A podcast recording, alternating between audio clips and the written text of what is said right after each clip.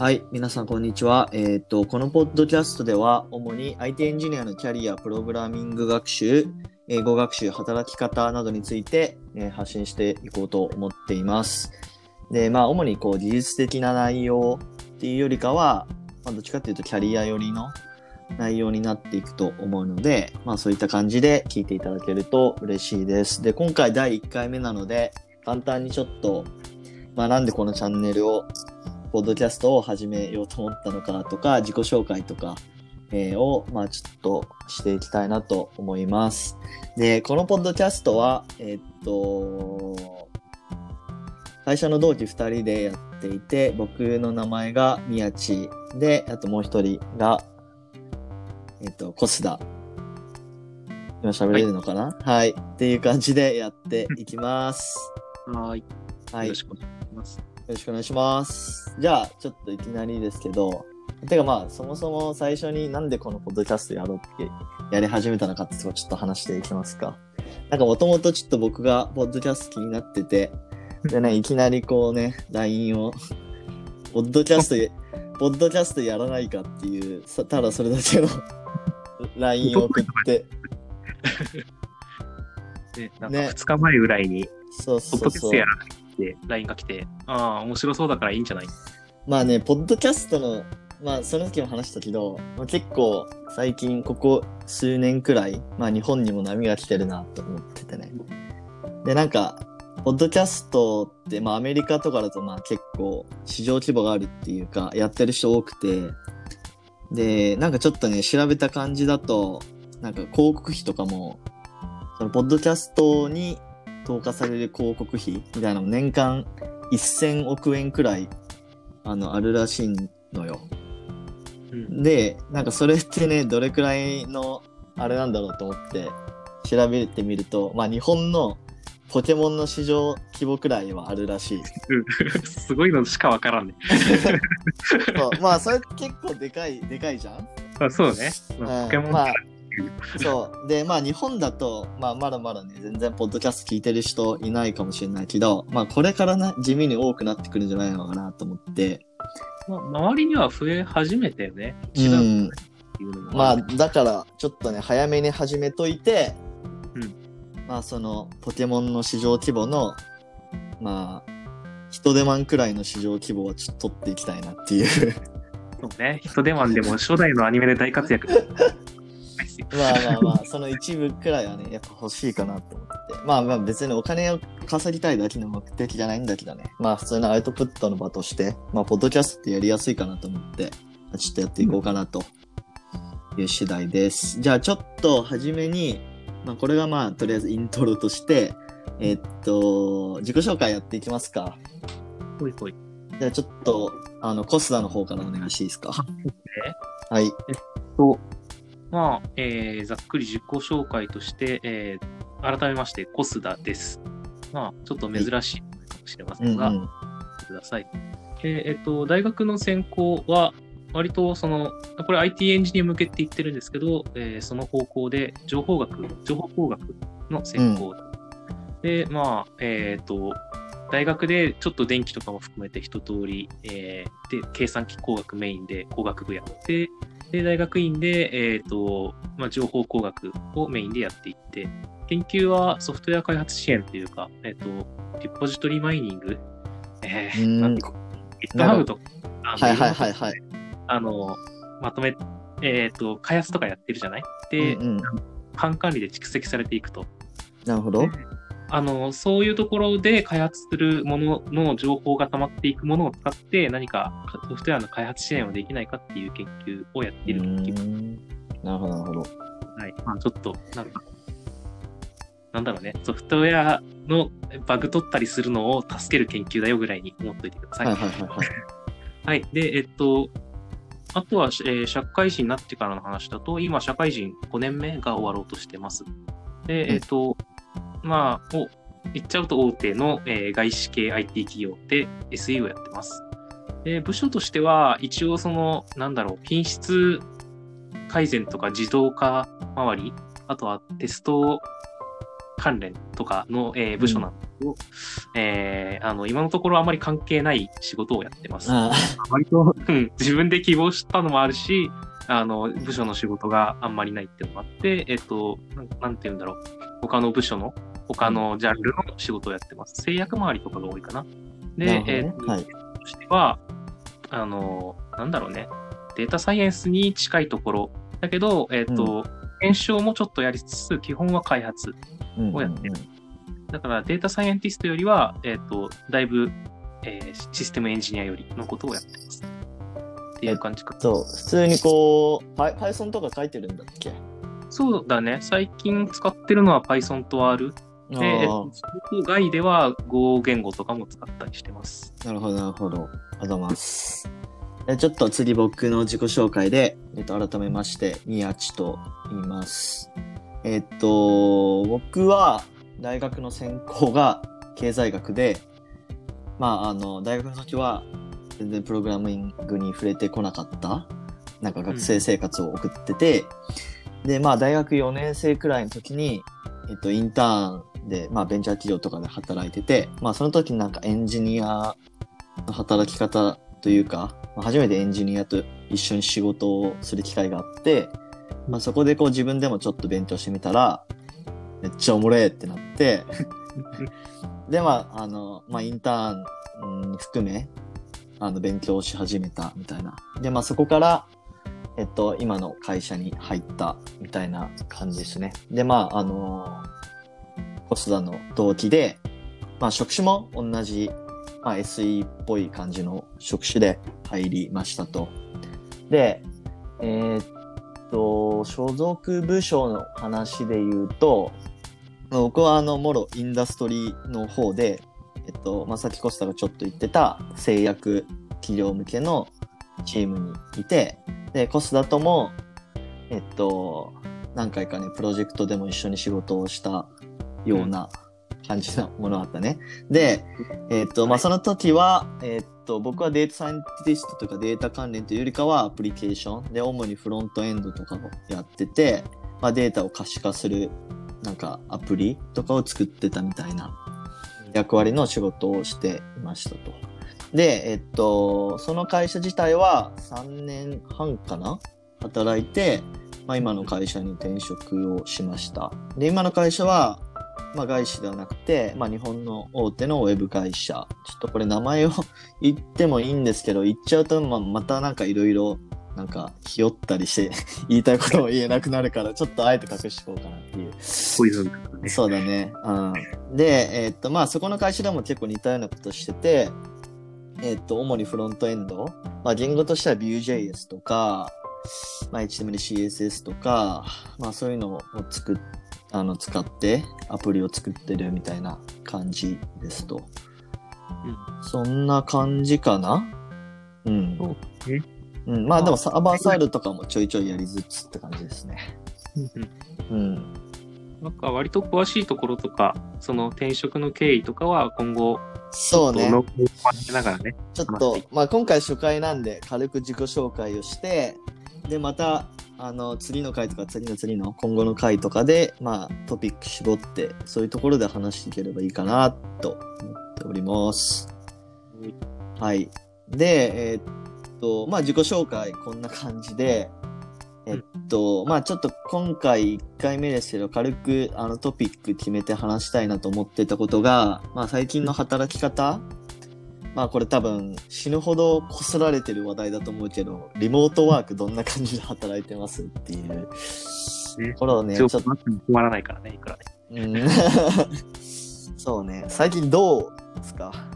えーずっとリモート？丸1年、ほぼリモートで、出社したのは、なんか、なんだろう、会社のロッカーに入ってる、ちょっと特殊な PC を引き渡さないといけないってなって、一回出社しただけかな。あとあは全部、あの、リモートだ。あ、なるほどね。もうそれでお客さん先も行かずにって感じ？そう、もうお客さんとのミーティングも全部、その、ズームとか Webex とか、うそういうのでやっーん。でもなんかお客さんによってはなんか出社というか来てくださいみたいな人もいるのかな？だってさ、まあ外資とかだったら結構リモートワークいいっすよみたいなとこ多いかもしれないけど、まあ日本の大企業のお客さんだったらまだまだね、しかも IT じゃないクライアントとかだと、なんかそういうの多そうじゃん？あの、なんだろう、外あーお客さん先次第でもともとずっと客先常駐でしかできなかった場所。ははい少なくとも初動数ヶ月は全然対応できてなくて、はいはいはい。あの去年の夏ぐらいの時点で、えっと、やっと週1で行けばよくなったみたいなことを言ってる職場も結構あって、えー、秋時点でもまだ通ってる人は通ってるって感じだったので、うんうん、うんまあ、本当に明暗が分かれてるって感じではあるね。なるほどね。お客さんもまあ多分その1週間に1回と2週間に1回とかでさ、まあミーティング入れるとして、うん。あの、チーム、プロジェクトメンバーとのミーティングとかって結構頻度上がったりしたの？それは、えっと、あんまり変わらなかったかな、個人的には。うーん。割と分かっているもプロジェクトに居続けたとか、う動いた先も似てるようなプロジェクトで、はいはいはいえっと、同じようなメンバーでやってたとか、うんうんいうのがうんじゃあ週1ぐらいと、あと何か臨時で話し合いたいことがあったら投げましょうぐらいになるほどね。変わんなかった。俺は結構、まあもちろうんんベースはやっぱりリモートワークで、うんえーっと、まあほぼ毎日、まあななんだろうな、デイリースクラムみたいな感じで、まあ朝会みたいなのが 10, 10分15分くらいの朝会みたいなのが毎日入ってて、まあその日の進捗確認するみたいな感じで毎日やってるみたいな感じかな。で、出社の頻度は、まあ、ここ最近はね、やっぱ、あの、非常事態宣言緊急事態宣言うん出たから、もう会社として出社しちゃダメですよ。1ヶ月、2月の頭くらいまでは出社だしちゃダメですよ、みたいな感じになっていて。そう。でもその、その前は、うーん、月に、どれくらいかな ?1、2回くらい出社してたかな？なんかね、個人的にやっぱ出社しないとやる気湧かない時もあって。たまにしたいよ。うーん、そう。っていうちょっとやりづらさもあって、まあ、あの、進んで出社してたみたいな時があったかな。うん。いや、なんかしんどくない？その、一年間もずっと家で働き続けるって。まあ、だいぶ僕、向いてる方だから、こういうの。そうなんだ。はいはいはいはい。人よりはだいぶ苦しくないと思ってるけど、うんうんうんうん。なんかたまにちょっと通勤のようなメリハリをつけるものがやりたいなと思うから、うん。通勤じゃなくても、最悪、あの、たまに朝サイクリングとか、うんうんうんうん。リズムを作るっていうのはありそう。このね、リズムがマジで、ほんとちょっとどうしよう、どうでもいい話で恐縮なんですけど、あの起きるじゃん、で、まあそのまま、まあちょっと身支度なんなりして、そのまますぐベッドのすぐ近くのデスクで仕事し始めると、なんかね、お昼になっても体が起きないんだよ。で全然お腹空かないみたいな。わかる。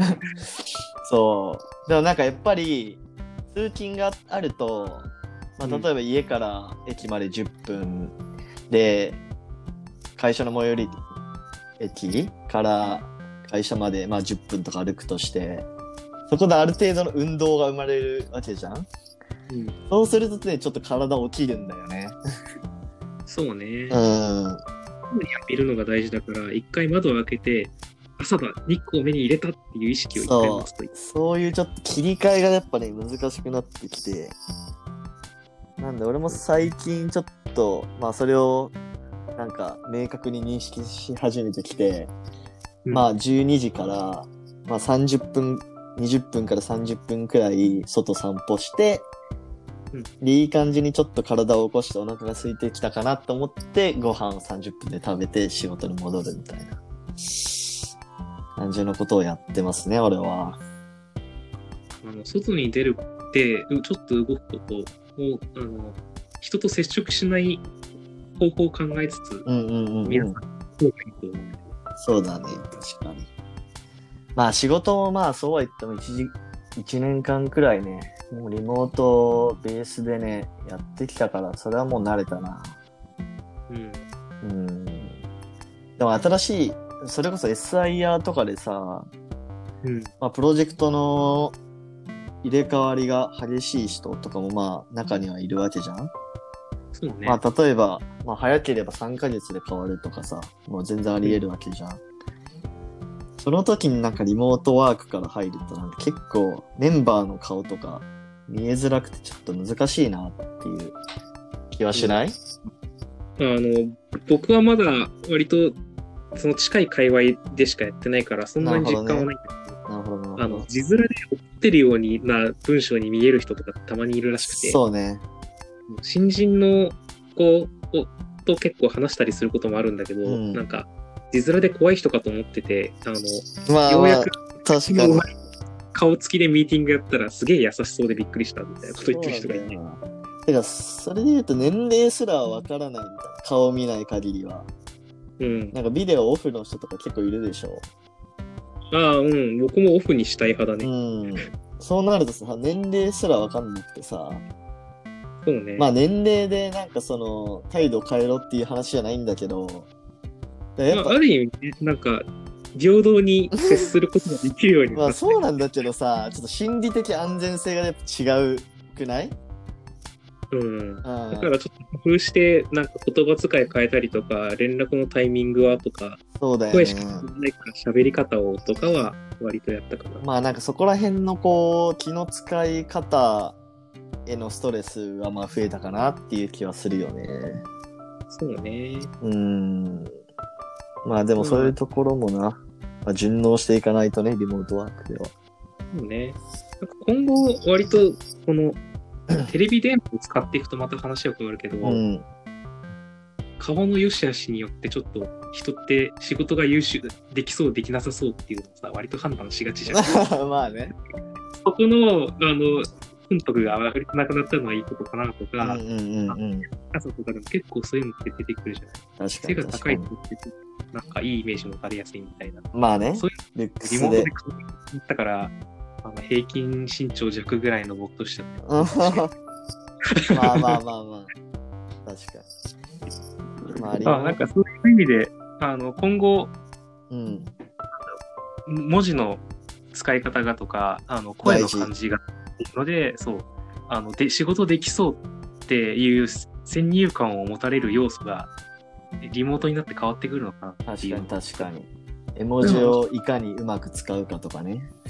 うんうんうん。なるほど、なるほど。まあちょっと、今18分くらい収録時間で言うと、まあもうちょいくらいか。まあ20分に差し掛かろうとしてるうんくらいなので、ちょっと今日はこれくらいにしときますか。なんかめっちゃ雑談っぽく話しちゃったけど。多分毎回こうなるよ。まあね、まあちょっとあの、特に、あの、リスナーにこびることなく、自分たちの話せることを話していきましょうよ。あのリクエストが来るようになったら、ちょっとそうね飛びたりするかも。確かに。まあそれ、まあ、来たら本望ですよ。ですよ、ですよ。うん飛びてほしい人はリクエストをくださいって話。確かに。